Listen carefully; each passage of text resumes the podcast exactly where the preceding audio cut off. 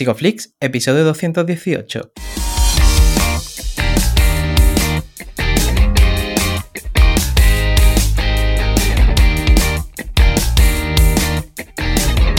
Bienvenidos a Psicoflix, un podcast para psicólogos y psicólogas, un podcast donde entre todos buscamos ser cada vez mejores profesionales de la psicología.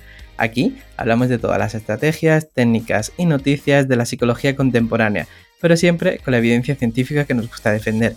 Hoy estamos emitiendo nuestro episodio número 218 en el que vamos a hablar de la atención domiciliaria con adolescentes.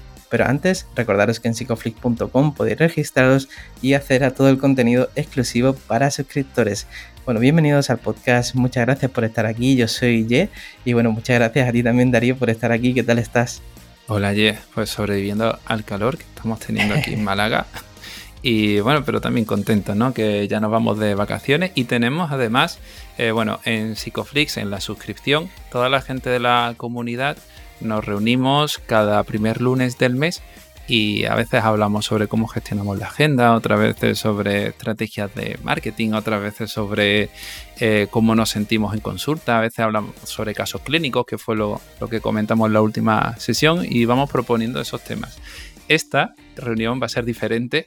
No, está claro aún de qué hablaremos, pero va a ser diferente, va a ser un poco más personal y espero que toda la gente que esté escuchando este episodio se pase. Ya sabéis que estando en Telegram eh, podéis estar al día de todo este tipo de eventos que hacemos dentro de la suscripción. Además de las clases que tenéis con Juan José Macías sobre FACT, que además ha tenido bastante éxito en, estos, en estas ofertas de verano. Toda la terapia de aceptación y compromiso mezclada con la psicoterapia analítica funcional. Y nada, Ye, no me enrollo más, que tenemos a alguien que está esperando y escuchando para hablar de un tema que además eh, me parece muy complicado, pero también muy interesante. Cuéntame.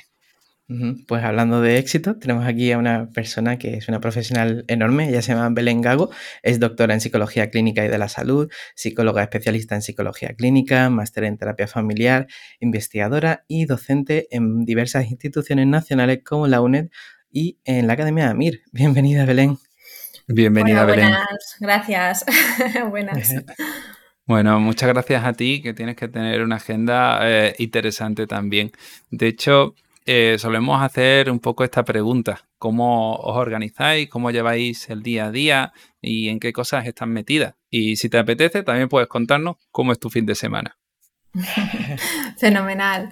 Pues bueno, mi día a día es sin parar, como os podéis imaginar, porque además de todo lo que es el trabajo dentro del campo de la psicología, soy mamá. Así que con eso creo que ya lo he dicho todo.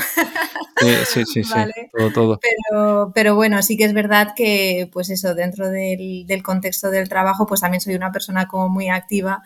Los que, los que me conocen a nivel personal lo saben que siempre estoy metiéndome en jaleos y, y en ese sentido es verdad que también, eh, bueno, pues tengo mucho interés por, por desarrollar todo lo que es, eh, pues eso, ¿no? La, la carrera profesional, eh, no solo pues eh, formándome, sino además formando, porque también me gusta mucho la docencia, ya habéis dicho que colaboro con, con Amir Higher Education y con Apir Psicología y, y, es verdad que, bueno, todo lo que son aparte de, del propio contexto de la clínica, pues los, los, un poco los foros más docentes o de aprendizaje, la verdad es que siempre me motivan un montón. Entre eso, los congresos y demás, la realidad es que, pues eso, estoy bastante activa, os voy a decir. Pero bueno, en el fin de semana es verdad que siempre eh, trato de cuidarme muchísimo y más ahora en el verano. Que, que me gusta mucho cuidarme porque yo creo que el autocuidado es algo que, que necesito para poder funcionar como psicoterapeuta. Así que lo tengo muy presente y más ahora en el tiempo de vacaciones. Ya eh, hice una semanita de vacaciones hace poco y me desconecté de todos los grupos de trabajo, de psicología, de psicoterapia, porque creo que esto es algo que, que tenemos que tener muy presentes porque, bueno, somos personas y tenemos que cuidarnos. Sí. Qué bueno, qué bueno que lo menciones, ¿no? Porque al final, entre tanto jaleo, muchas veces pues nos olvidamos de nosotros mismos, que además pues somos nuestra propia herramienta de, mm, trabajo, ¿no? Y mm, Belén, pues te quería empezar a preguntar por cómo ha sido también para ti el hecho de enfocar tu trabajo hacia la adolescencia, ¿no? ¿Qué, qué es lo que te llama de este campo?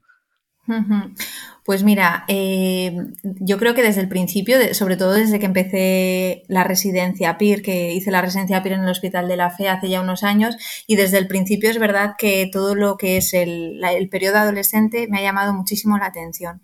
Y me, sigue llamando la atención porque creo que es un campo eh, de especialización que está muy abierto y en el que hay mucho lugar a la investigación, eh, no solo a nivel de etiología de los trastornos mentales, sino también de, psicoterapia. Entonces, eh, me acuerdo que después cuando terminé la residencia, desde que terminé eh, la especialidad de psicología clínica en el Hospital La Fe, he estado trabajando siempre en el área de la infancia y de la adolescencia. He estado en unidades de salud mental infanto-juveniles, he estado en hospital de día para adolescentes y ahora estoy en este contexto de la atención domiciliaria para adolescentes. Y, me acuerdo que me hicieron esta misma pregunta en una de mis entrevistas de, trabajo, ¿vale? Con el jefe de servicio. Y, le contesté un poco y creo que después te han pasado bastantes años, pero al final sigo pensando un poco lo mismo. Creo que una de las potencialidades de la adolescencia es que es como un, periodo como para poder ver, eh, bueno, eh, el debut de muchos de los trastornos mentales graves y también eh, procesos ¿no? dentro de esta crisis adolescente que nos permiten pues, ver la presentación de la patología de una manera muy particular. Además, a mí, bueno, ya, lo, ya lo habéis dicho, eh, que también me he formado como terapeuta sistémica y entonces todo lo que es también el, poder trabajar no solo con los adolescentes sino con las familias es algo que me, me gusta mucho, ¿vale? Y es verdad que la adolescencia es, un, periodo en el que eh, aparte de especialización yo creo que, se necesitan pues eso, profesionales como muy conscientes de que es una etapa muy importante en la que tenemos que estar como muy bien formados.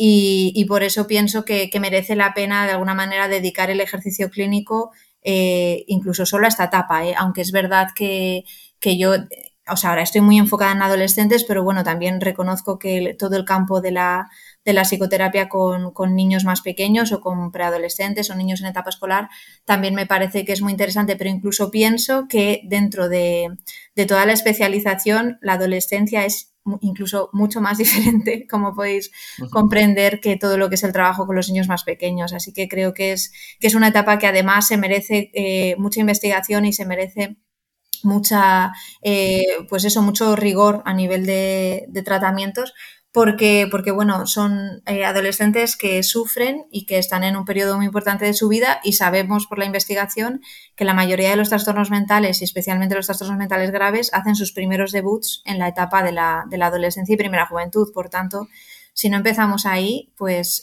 difícilmente luego vamos a poder, eh, mm, digamos, prevenir de una manera tan, tan tácita y tan específica todo lo que va a ir apareciendo.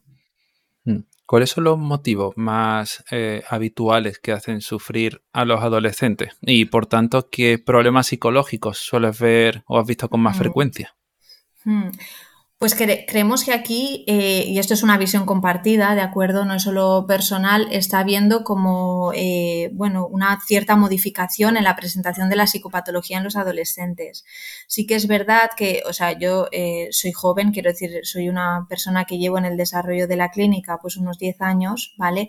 Entonces, tengo la perspectiva pues de estos últimos años pero realmente las personas que llevan más tiempo en el ejercicio de toda la, de todo lo que es la, clínica en la adolescencia y más además eh, después de todo este proceso de, la pandemia, lo que hemos eh, y lo que estamos de alguna manera todos de acuerdo es que la psicopatología de la adolescencia ha aumentado en su nivel de prevalencia y ha aumentado en su nivel de severidad, ¿vale? Sí que es cierto que hay ciertos cuadros, como por ejemplo las autolesiones no suicidas, los trastornos de la conducta alimentaria, en los que vemos que eh, sí que ha habido un incremento claro de, digamos, de prevalencia y de frecuencia de presentación como demanda eh, principal en las consultas, sobre todo en estos últimos años, como os digo, ¿vale? Sí que es verdad, de todas formas, que, eh, o sea, a nivel de frecuencia, si me preguntas por frecuencia, aquí ha habido un cambio significativo. Trastornos de conducta alimentaria, pues eso,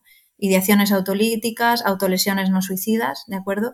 Pero que después también hay, eh, pues eso, una serie de, cuadros, pues de tipo afectivo, es decir, eh, depresiones, eh, episodios depresivos moderados, primeros episodios psicóticos, también trastornos de conducta graves, adicciones a las nuevas tecnologías. Estas son también, eh, digamos, mm, bueno, pues son trastornos que generalmente también vemos con cierta frecuencia. Es verdad que yo trabajo en un contexto eh, muy particular. Quiero decir que los diagnósticos que llegan a nuestro servicio por este contexto de la atención domiciliaria son muy particulares, pero creo que estos datos son generalizables a, digamos, a, bueno, a, nivel general a otro tipo de dispositivos en salud mental, incluso al contexto de la psicoterapia a nivel privado. Claro, vemos que como los trastornos comienzan a debutar con mayor anterioridad, ¿no? Y cada vez pues eh, hay un sufrimiento psicológico mayor en edades más tempranas. ¿De qué manera eh, también para ti con el vínculo terapéutico, de qué manera o qué ingredientes crees que es necesario para establecer vínculo con, personas que, vienen ya con tanto sufrimiento desde, edades tan pequeñas? Pues eh, para mí esto que dices es fundamental, es decir, eh, mm. yo siempre me hago esta pregunta y además tengo muy presente eh, todos los estudios que hay que dicen que la alianza terapéutica es un factor robusto, ¿vale? En la, digamos, en la justificación de la eficacia de cualquier tratamiento psicológico. Así que esto del vínculo, desde luego, creo que es algo fundamental a la hora de poder ayudar a estos adolescentes. Eh, para poder construirlo, ¿vale? Partimos de la base generalmente de que son adolescentes que no eh, han hecho una demanda propia de ayuda, sino que eh, de alguna manera vienen eh, arrastrados, por decirlo de alguna manera, por sus padres que están preocupados por ellos, por el contexto educativo que, también ha generado una alarma a su alrededor, ¿no? incluso muchas veces también por los servicios de la infancia y la adolescencia, los servicios sociales o de atención a la infancia y la adolescencia. Entonces, es verdad que en un porcentaje de adolescentes a los que atendemos, y a estos hay que, eh, respecto a esto del vínculo, ¿no? Hay que, hay que tenerlo especialmente en cuenta. Eh, estos adolescentes no han hecho una demanda propia y ni siquiera han pedido ayuda psicológica. De manera que el vínculo va a pasar primero por eh, tener una actitud de curiosidad como terapeutas una actitud que desde la sistémica se dice una posición down, es decir, una posición en la que eh, el psicoterapeuta no aparece como un experto al uso eh, respecto al adolescente, sino que simplemente es otra persona, ¿vale? Que trata de eh, conocer pues bueno, cuál es su subjetividad y a partir de ahí poder ayudarle. Esto pasa obviamente pues muchas veces por tener que pasar por, por situaciones en las que los adolescentes pueden rechazarte en un primer lugar pueden ser rechazantes en el vínculo, ¿de acuerdo? pero o incluso agresivos en algún caso, ¿no? Pero, pero nuestra experiencia, ¿no? Es que es verdad que eh, hasta que no se construye un vínculo sólido en el que el adolescente te puede vivir como una persona que no, eh, digamos, que no es amenazante para su contexto, si no existe esto, es como muy difícil que, que se dé la confianza suficiente como para que puedan hablar de algo más, ¿vale? Y son adolescentes muchas veces pues que están acostumbrados a vivir el rechazo. Muchas, eh, nos, encontramos muchísimo con experiencias de adolescentes que han sufrido bullying en su etapa escolar y eh, también eh, situaciones de negligencia, de maltrato por parte de su familia e incluso de maltrato institucional, adolescentes pues, en centros de menores, de manera que como su vivencia a nivel vincular es traumática, ¿vale? Pues eh, en una primera instancia eh, contigo no va a ser diferente, ¿no? O sea, van a transferir al vínculo contigo pues toda esa experiencia de que los adultos son inconsistentes, son irresponsables, eh, no cumplen con lo que dicen, incluso son maltratantes y a partir de ahí, ¿no? Es generar lo que se dice desde la terapia focalizada en la transferencia, ¿no? La experiencia emocional correctiva que permita de alguna manera pues, pues poder generar otro tipo de vínculo que de alguna manera eh, permita sanar y, transferir esa sanación ¿no? a otros contextos relacionales del, adolescente. qué, interesante, Belén. Y yo sé que mucha gente se suele preguntar cómo, eh, bueno, cómo sacar un poco esa curiosidad a la luz, cómo hacer esas preguntas de manera genuina, ¿no? Para que también los adolescentes y las adolescentes no se pongan a la defensiva.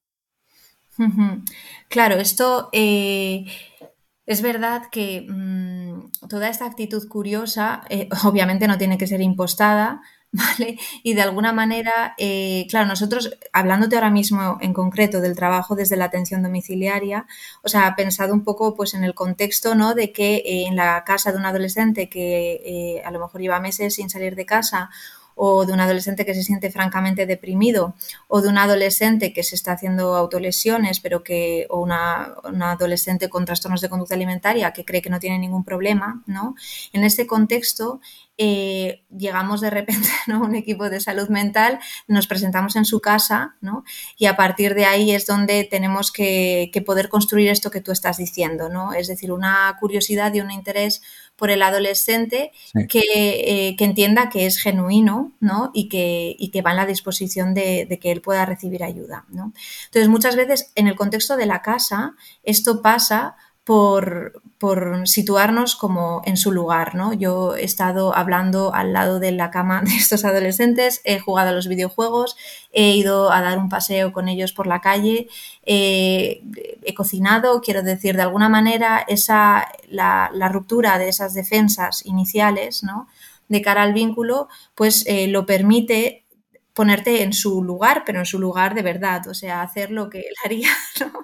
O lo que él está esperando que, tú hagas, ¿no? Pues, pues eso, ¿no? Cuando te pone una barrera, pues el, poder ayudarle en cosas muy concretas de su día a día, de acompañarle al metro, de subirte con él en la parada, de decirle, oye, ¿puedo mirar qué es lo que estás, qué vídeo estás mirando en el móvil? y a partir de ahí poder ir accediendo. Eh, es verdad que este contexto eh, domiciliario, en ese sentido, se, sí que difiere bastante del, del, contexto habitual en el, en el, que una entrevista clínica ¿no? o psicoterapéutica como más reglada eh, se da en el contexto de una consulta con un adolescente. ¿no? Aquí sí que es verdad que, hay otros elementos que se ponen en juego porque y nos ha pasado, ¿eh? adolescentes que en su casa se comportan de manera diferente a cuando les citamos en la consulta.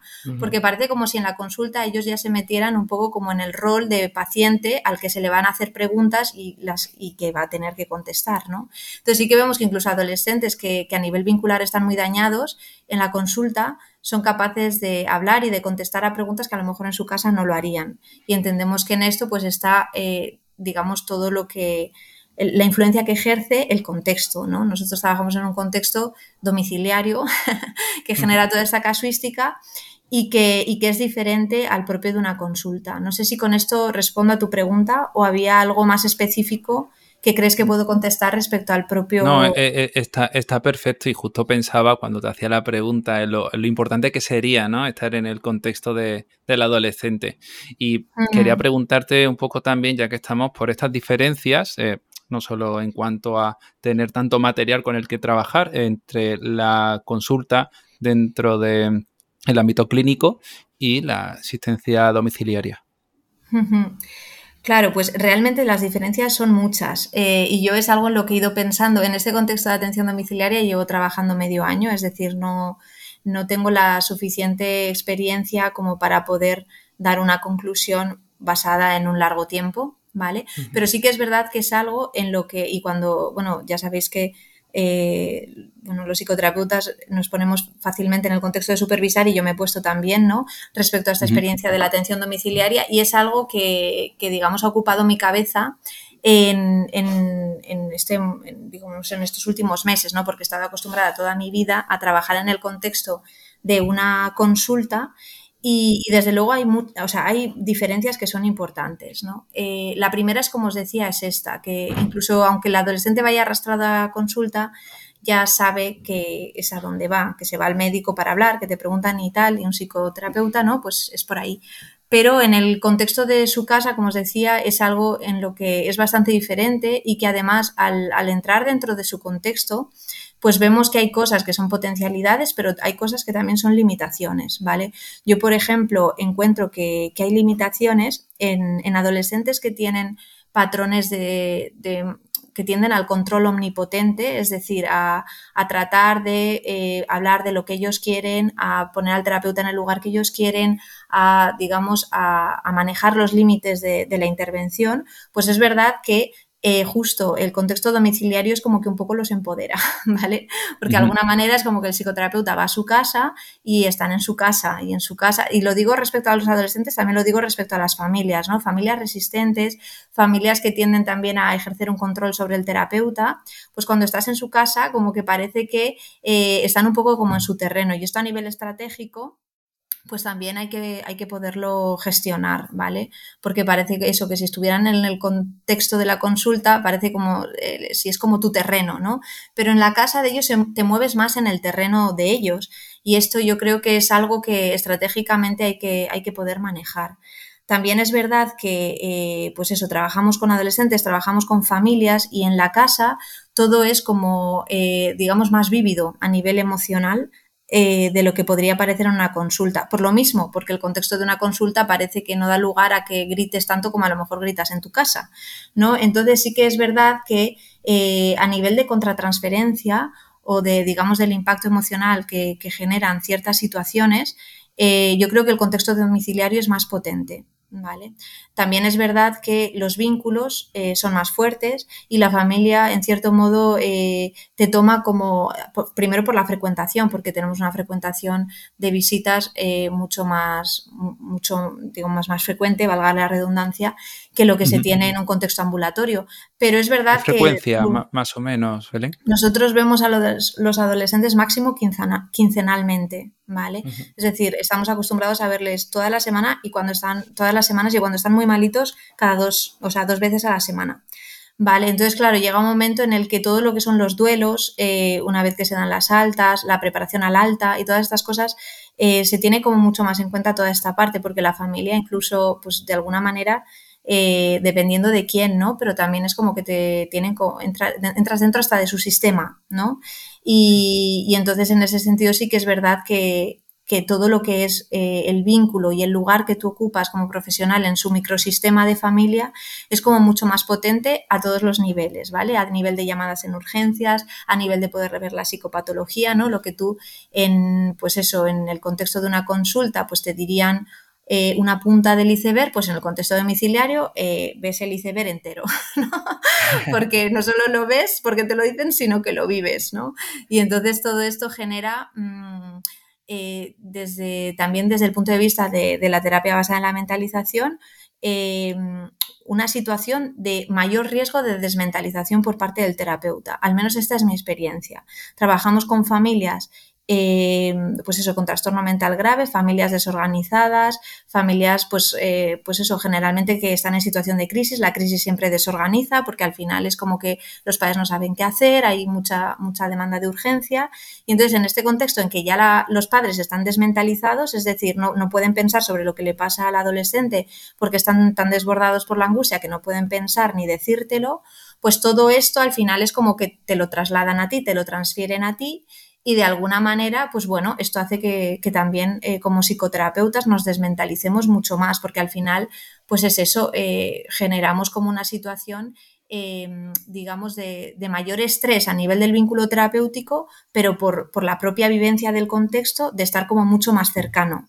Y entonces, en este sentido, pues estas son algunas, algunas cosas que hay que tener en cuenta, porque es fundamental, por ejemplo, el trabajo en equipo, la red del equipo, en en el contexto domiciliario es fundamental. O sea, yo creo que, eh, bueno, pues esto nos ayuda en los contextos de supervisión, o sea, a todos los psicoterapeutas, ¿no? La formación, la supervisión, eh, el poder hablar con los compañeros, las reuniones de caso, todo esto lo que permiten es como poderte parar a pensar, ¿no? De que cuando hay algo que te angustia sobre el paciente, pues tú como que puedas mentalizar sobre qué es lo que te está ocurriendo a ti como terapeuta y al adolescente dentro de su proceso.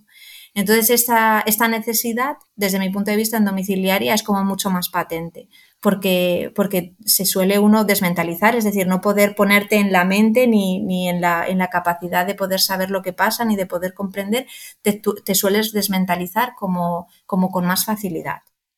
No sé si me estoy explicando, si, si sería oportuno que explique. Fenomenal, vosotros me decís. Nada, nada, nada, perfecta. Una, una, de las ideas que me surge a raíz de lo que estás comentando es el tema de la adaptación al lenguaje, ¿no? Porque si ya de por sí en terapia es difícil en un entorno normativo con un adolescente, ¿cómo aseguras, ¿no? Y viendo las múltiples, las múltiples realidades que ves eh, en cada domicilio, ¿cómo aseguras que tus intervenciones o que las intervenciones que hacéis pues sean culturalmente sensibles y respetuosas con esta diversidad cultural que os encontráis?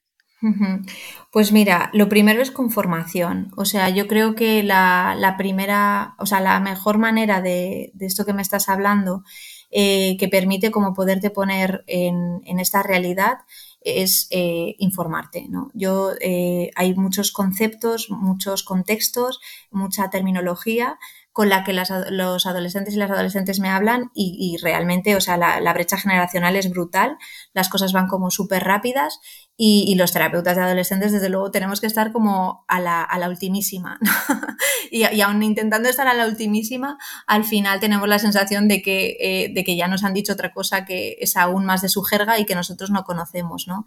Entonces, en ese sentido, eh, desde esa posición down que decía antes, de que sea el propio adolescente el que te puede hablar de su mundo y de tal y como él lo concibe y de la terminología en la que él lo expresa y, todas estas cosas para de alguna manera eh, tú poderlo, poderlo comprender. El otro día me dice un adolescente, es que eh, con él tengo un bromance y, yo no sabía lo que era un bromance. entonces le dije, eh, vale, bueno, ¿me lo puedes explicar? Y entonces ya fue cuando, cuando me lo explicó, ¿no? Bueno, pues esto es continuamente, ¿no? Entonces, de alguna manera, sí que es cierto que, que para que el paciente, o sea, el adolescente nos acepte, desde luego tenemos que, tener como esa actitud eh, cercana y, de curiosidad por su mundo, ¿no? Y muchas veces esto es lo que también genera brechas entre, entre ellos y sus padres, porque realmente lo que, lo que se dan muchas veces en el contexto de estas dinámicas es que yo no te entiendo, pero a la vez es que no tengo interés en entenderte, pues si tú no tienes interés en, entenderme, entonces yo nada te voy a contar y a partir de ahí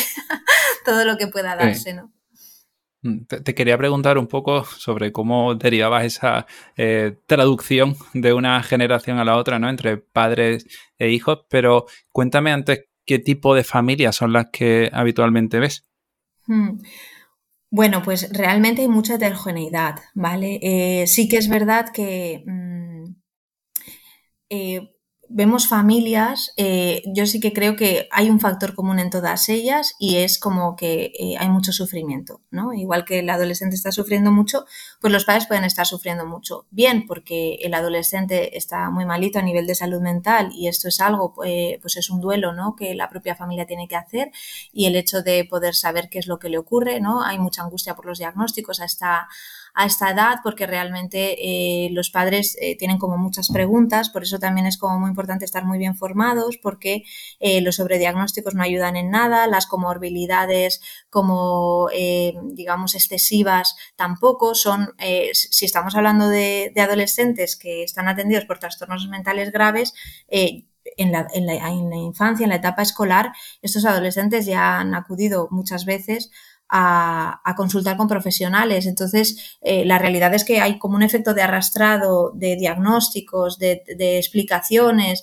de intentos fallidos, de cosas que se han intentado hacer, de cosas que no han funcionado, que la realidad es que esto, desde luego, sería un factor común que yo creo que, comparten eh, prácticamente todos los casos, que es como una sensación por parte de las familias pues de, de necesidad de orientación y de, y de necesidad de estructura. ¿no? Eh, son familias desestructuradas, pero no porque sean familias desestructuradas en este término un poco anticuado de aquellas que no, no, no, se plantean en el contexto habitual, sino familias desestructuradas desde el punto de vista de que, pues eso, eh, tienen una situación de estrés eh, importante, que muchas veces son situaciones de estrés eh, simplemente focalizadas en, la patología del adolescente y en todo lo que esto ha supuesto para la vida familiar y muchas veces una situación de estrés añadida, ¿no? Con, eh, pues eso, procesos de separación por parte de los padres, eh, situaciones de violencia de género, pobreza extrema, negligencias, situaciones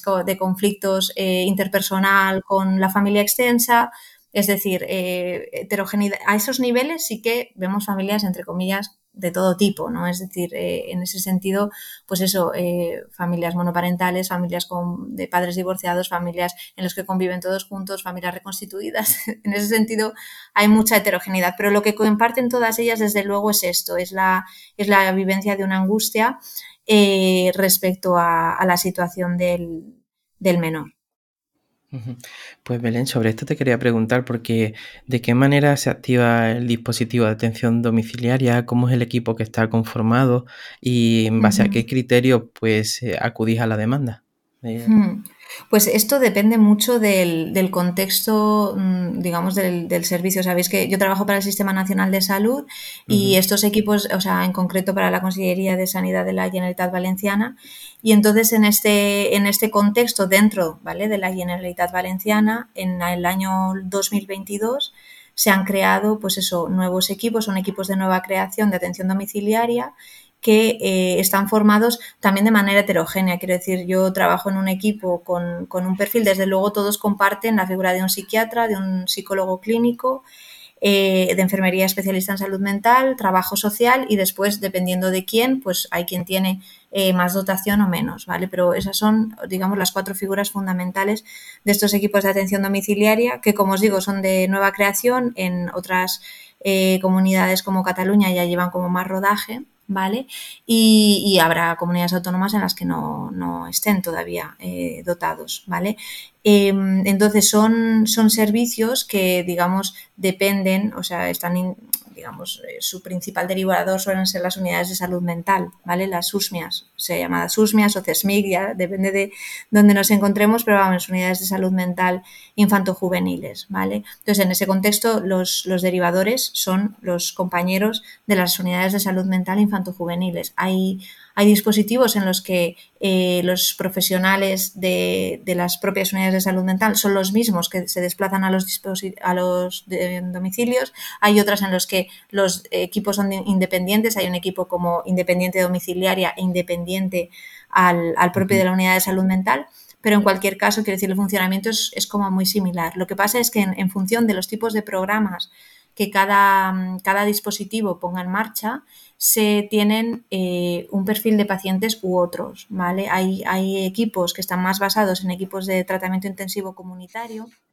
que serían eh, similares a los tratamientos asertivos comunitarios, es decir, eh, tratamientos ¿no? en los que se da una, atención de 24 horas, en los que se, se, está, digamos, como figuras de referencia del paciente en el contexto de su comunidad, de su casa, pero en el caso de los ETIC, digamos, el, el periodo de atención es más corta. Los ETAC como, bueno, están más en el contexto de pues en una situación crónica, poder estar años y años en atención domiciliar con el paciente. En el caso de los programas ETIC, ¿vale? Sí que hay como un límite de tiempo eh, alrededor del año, ¿vale? De, intervención con el, con el adolescente, con su familia, con una periodicidad pues semanal o quincenal. Y estos sí que son adolescentes, pues eso, en, estados mentales de alto riesgo, adolescentes eh, desvinculados de la red ambulatoria, desvinculados también a nivel académico, desvinculados a nivel social, de estos que además con la pandemia se han quedado en casa sin salir y que no han podido revincularse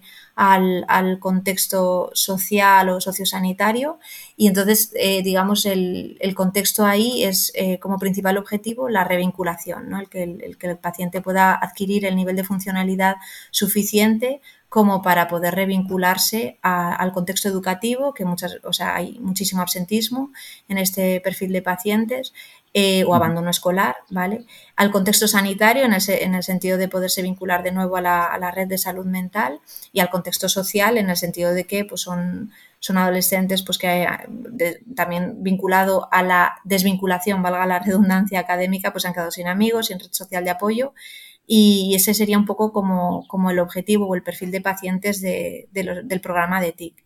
Y después eh, también hay unidades que llevan, eh, como también la nuestra, que lleva eh, una unidad de hospitalización domiciliaria. Aquí el contexto es diferente, porque estos sí que son adolescentes que están subagudos a nivel de patologías mentales graves y, que de, alguna manera eh, el contexto de la hospitalización a domicilio lo que, lo que evita es, eh, digamos, los, los, ingresos hospitalarios, ¿vale? Trata de hacer como un soporte de, hospital en casa, ¿vale?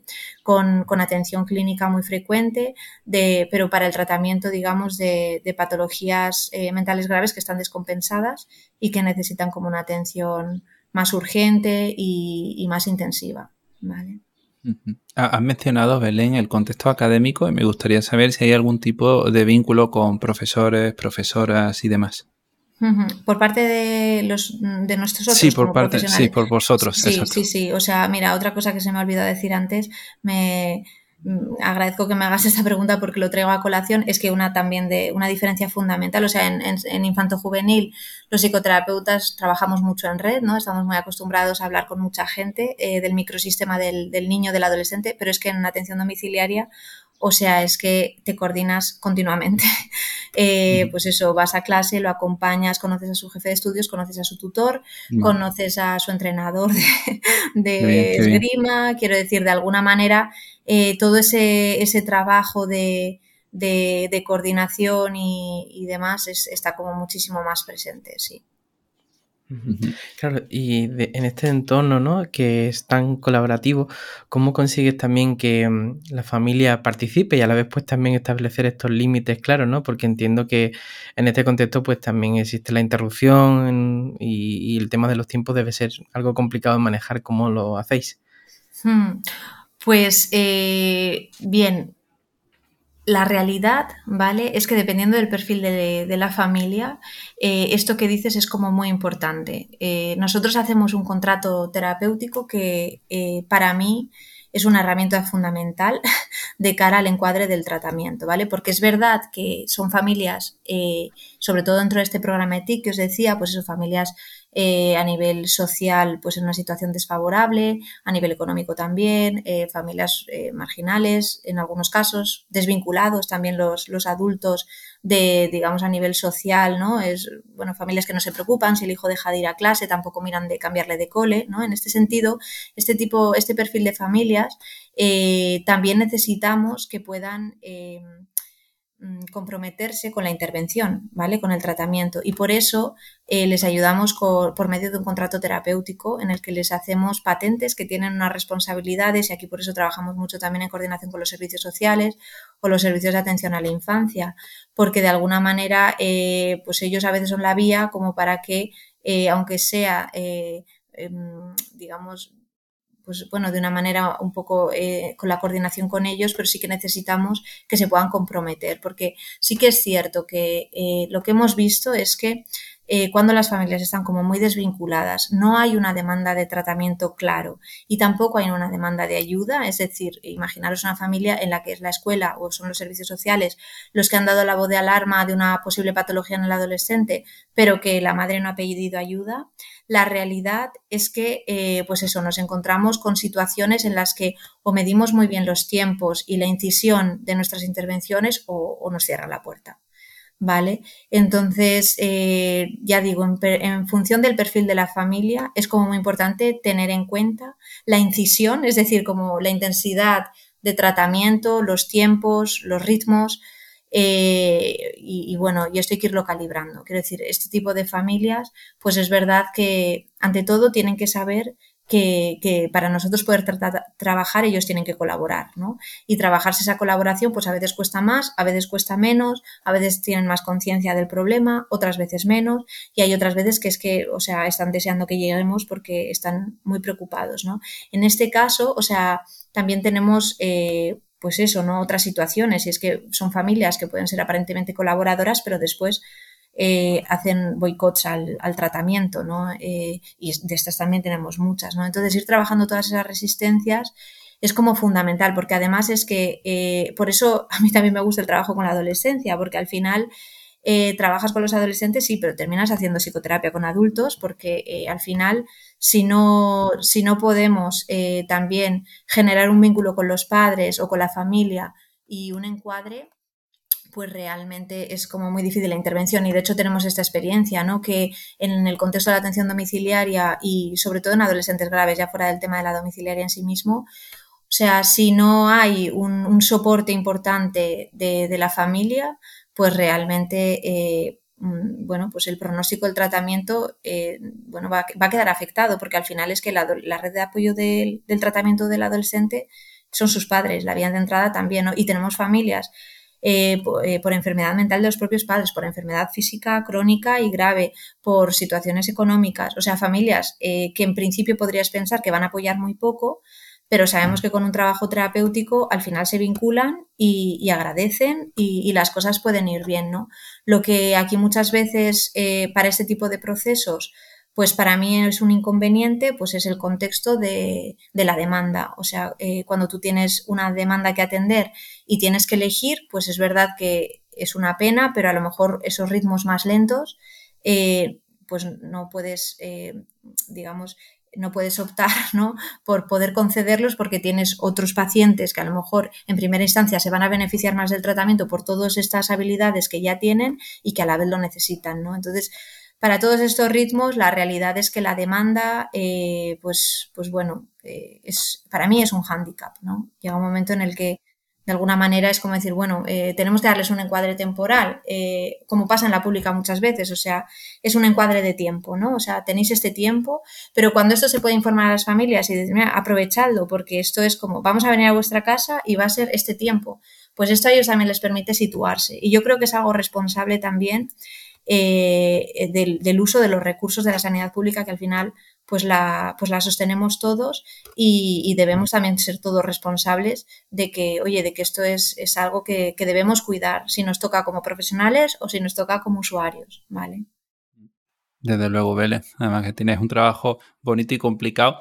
Y a la vez también estaba pensando en todas estas situaciones que serán más favorables, ¿no? Estas situaciones de conflicto que probablemente vean más estando en ese contexto, ¿no? En el contexto domiciliario, que a lo mejor en consulta. ¿Y cómo gestionáis ese tipo de situaciones también para tener un poco, dar ese paso atrás, ¿no? Y a la vez que nos influya.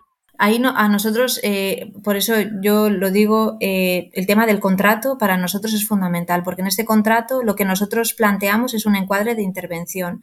Eh, un encuadre de intervención en el que la familia tiene la responsabilidad de, de no agredirse, de, digamos, de, no ponerse beligerante mientras nosotros estamos en casa. Quiero decir, nosotros también nos tenemos que proteger, no solo como profesionales, sino como personas.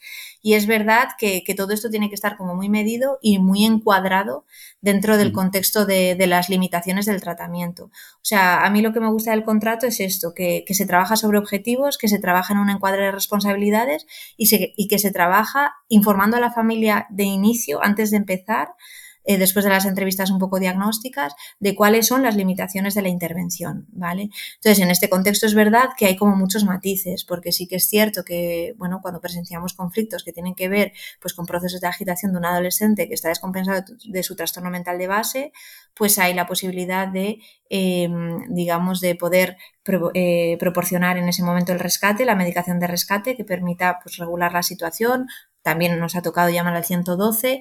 Quiero decir, de alguna manera, eh, ya todo depende de la situación de urgencia, ¿no? Eh, pero es verdad que, o sea, trabajamos en un contexto de urgencia psiquiátrica en sí mismo, ¿sabes? Entonces, en ese sentido, eh, los, los, o sea, nosotros hay algo que nos ayuda mucho, es dar pautas muy claras y monitorizar mucho el, tratamiento. Nosotros llevamos registros todas las semanas para que esos objetivos que tenemos de tratamiento, que el paciente ha dicho los suyos, que la familia ha dicho los suyos y que el, equipo terapéutico hemos, recomendado los nuestros, pues todo eso lo vamos cristalizando y lo vamos materializando en una monitorización de síntomas y de compromisos eh, y de cumplimiento de pautas en registros semanales. Y yo realmente nunca había utilizado tanto los registros, eh, pero es verdad que me parecen que es una, es una herramienta muy valiosa porque cuando nos toca confrontar a la familia respecto a sus responsabilidades, pues, pues lo tenemos o no lo tenemos porque no nos han rellenado el registro, ¿no? Y entonces ya hay algo de lo que les podemos decir. Y para este tipo de conflictos también nos ayudan, porque eh, al estar todo como eh, damos tantas, o sea, pautas a nivel, ya os digo que son muy desestructurados. Entonces nosotros hacemos este trabajo también de estructurar a la familia y decirles, mira, si el adolescente, o sea, hay una situación de conflicto, de escalada, en la que, en la que veis que se desborda, pues primero le ofrecéis la medicación de, rescate, después la contención verbal. Quiero decir, de alguna manera damos habilidades a los padres para que, para que puedan afrontar esos conflictos cuando se producen delante de nosotros. También los gestionamos de la misma manera, en ese sentido actuamos como modelos para que ellos luego sepan cómo, cómo actuar ¿Vale? Pero después también dejamos claras eh, las responsabilidades, es decir, nosotros damos pautas en caso de que sea el adolescente el que no puede regularse en el contexto de un conflicto, pero también eh, damos pautas muy claras a los padres de su responsabilidad de no generar conflictos y desde luego no generar situaciones de agresividad y tal, que también nos ha tocado porque, como os digo, también hemos trabajado con familias eh, bueno, en contexto ¿no? de violencia intrafamiliar. Entonces, ¿qué quiero decir con esto? Pues que al final también con los padres hay como un encuadre muy claro de que si no se comprometen a limitar eh, su impulsividad y, digamos, su, participación en dinámicas de escalada, pues que esto va a afectar a la, continuidad del tratamiento. Entonces, en ese sentido, ya os digo, de alguna manera, eh, lo que nos ayuda a gestionar todo esto es clarificar con la familia, tener un contrato y poder, eh, digamos, dar pautas como muy claras. Y es muy importante, porque si, ya digo, si estas pautas no están, pues, pues la, capacidad de contención eh, se reduce, eh, la familia se desorganiza y entonces pues, pues aparecen más crisis y es como más, más complicado también. Pues Belén, estamos llegando casi al término final del episodio y te quería plantear una última pregunta, es un concepto que, he visto por ahí y es el concepto de non-help seekers, ¿no? Que son personas pues que, que no buscan ayuda o que sienten que no, que no necesitan la ayuda. ¿Cómo abordáis estos casos? Porque entiendo que también son parte del día a día de, vuestro trabajo. Por supuesto, por supuesto, así es. Eh, pues esto es, un poco eh, de la misma manera eh, de, cuando se estaba explicando el tema de, de, hacer el vínculo. Es decir, lo primero ahí es como poder vincularse con la familia, poderse vincular con el adolescente y que, bueno, pues que pueda entender que eres una persona que tienes interés en, conocerle y a partir de ahí, claro, todo lo que tiene que ver, pues eh, muchas veces hay como ciertas actitudes que ya generan como cierto rechazo, ¿no? el tema de la medicación o lo de los diagnósticos o las etiquetas o los límites. Entonces, en ese sentido, eh, de alguna manera todas estas cosas hay que cuidarlas muchísimo más con este tipo de, de adolescentes, porque si no te están pidiendo ayuda y además estás viviendo que desde fuera te están imponiendo una medicación o están diciendo que tú tienes no sé qué etiqueta o tal, por eso tenemos que trabajar desde un enfoque eh, no basado en este rol de experto al que estamos acostumbrados, ¿vale? Y esto hay que, hay que saberlo dirigir y, porque una cosa es la actitud curiosa y otra cosa, eh, o sea, y no tener una, actitud de, experto y otra cosa es no tener técnica, ¿no? Entonces, quiero decir, eh, es muy importante porque continuamente tenemos que pensar en la técnica y por el hecho de que no hay, alguien que no nos ha pedido ayuda y que nos tengamos que poner con él, pues eso, a, ver a ver cuáles son los postes que tiene colgados en su habitación mientras estamos en la esquina de su cama, ¿vale? Esto no significa que tengamos que hacer, eh, y me permitís un poco la, cosa un poco más así como la, vecina del quinto, ¿no? Como si fuera su vecina del quinto a sentarse en la esquina de su cama, ¿no? De alguna manera necesitamos una técnica y necesitamos pensar mucho y, necesitamos actuar en un marco de psicoterapia al que no estamos acostumbrados. Y por eso, eh, desde luego, con creatividad. También en este contexto de, estos pacientes que no, buscan ayuda, eh, echar mucha mano, pero mucha mano de, la creatividad, de la técnica y de, de, este juego down, de esta posición down, de, que no parezca que vas tú ahí a enseñar nada, sino más bien a que el adolescente te enseñe a ti y a partir de ahí poder generar un vínculo. Genial escucharte, Belén. Eh, seguramente mucha gente se haya quedado con, dudas o preguntas que te quiera hacer sobre el tema. ¿Dónde te podrían localizar? ¿Cómo podrían contactar contigo? Mm, bueno, pues eh, sí que tengo cuenta de Instagram, ¿vale? Así que me, pueden agregar por ahí. Y si no, en cualquier caso, bueno, creo que al final, eh, no sé si a través también de vuestra plataforma pueden volcar alguna, alguna duda, alguna sugerencia y entonces yo también os puedo trasladar las las respuestas o lo que, o lo que haga falta. Es verdad que soy una persona que a nivel de, redes y demás tampoco me, me muevo mucho porque, porque, bueno, ya con todas las cosas que tengo ya es, es demasiado. Vale, pues estupendo. Pues ponemos tu Instagram para que la gente si quiere preguntarte o si quiere escribirnos a nosotros, pues te trasladamos la, la, la, pregunta. Y muchísimas gracias por, por este rato, Belén. Nada, gracias a vosotros, un gustazo. Muchas gracias. Muchas gracias. Y bueno, si te ha gustado el episodio, recuerda suscribirte porque la semana que viene tendremos por aquí a Fermín Aguilera, que tendremos un episodio también súper, súper chulo. Y recordaros también que tenéis dentro de nuestra web pues la suscripción y las reuniones que ha comentado Darío al principio del podcast y las clases de FACT de este mes con Juanjo Macías.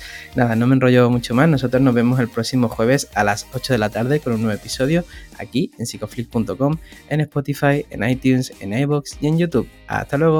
Hasta luego.